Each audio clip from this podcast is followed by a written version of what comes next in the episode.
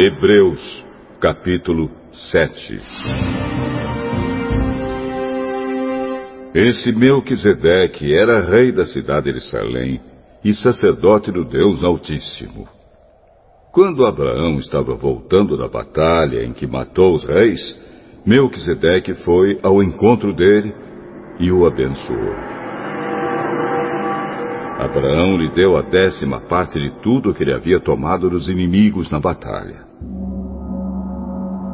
O nome de Melquisedeque quer dizer, primeiramente, Rei da Justiça. E porque ele era rei de Salém, o seu nome também quer dizer Rei da Paz.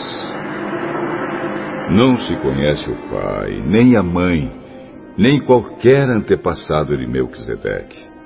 E também não se sabe nada sobre o seu nascimento ou sobre a sua morte. Por ser como filho de Deus, ele continua sacerdote para sempre. Vejam como Melquisedeque era grande. Abraão, o patriarca, lhe deu a décima parte de tudo que havia tomado dos inimigos na batalha. Conforme a lei de Moisés, os sacerdotes, que são descendentes de Levi, têm a obrigação de receber do povo a décima parte de tudo. Eles recebem dos seus próprios patrícios, embora estes também sejam descendentes de Abraão.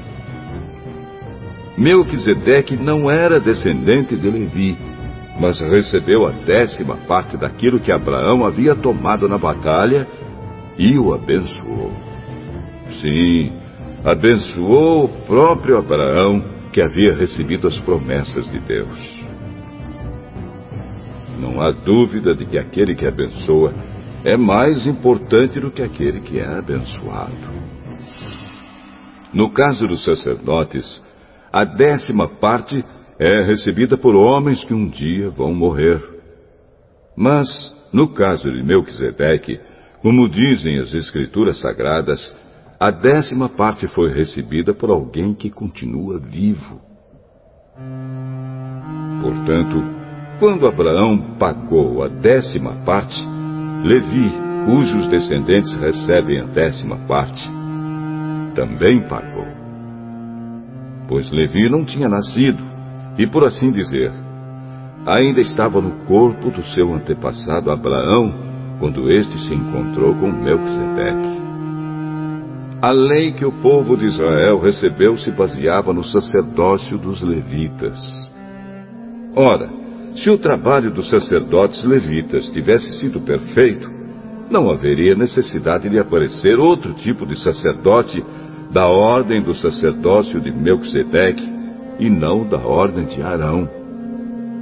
Pois quando se muda o sacerdócio, a lei também precisa ser mudada.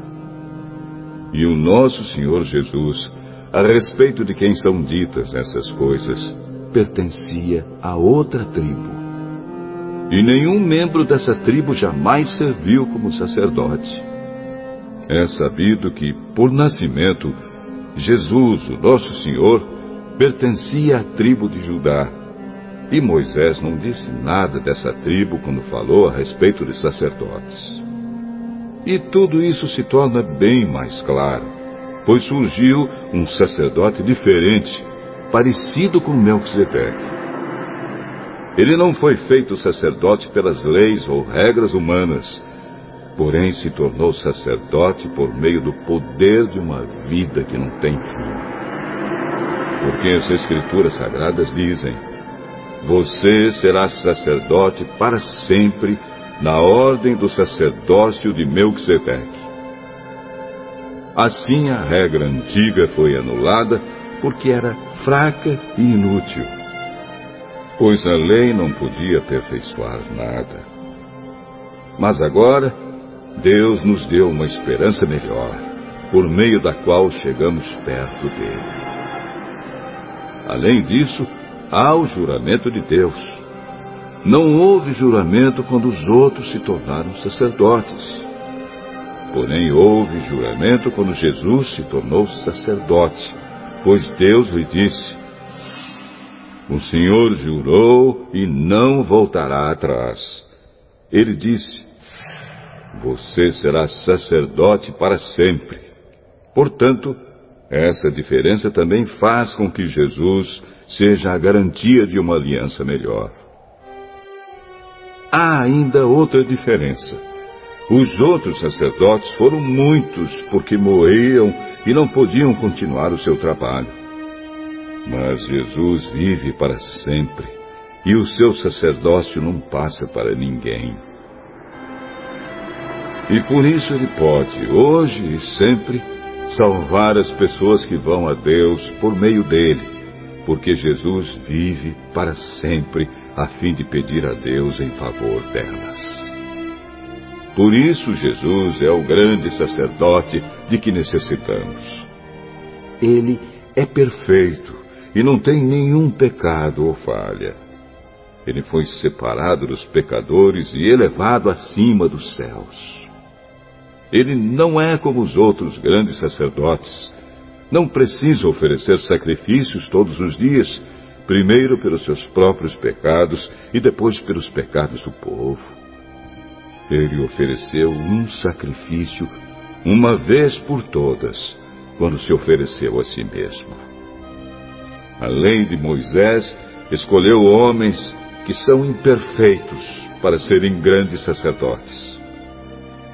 Mas, pela promessa feita com juramento, a qual veio depois da lei de Moisés, Deus escolhe o Filho que se tornou perfeito para sempre.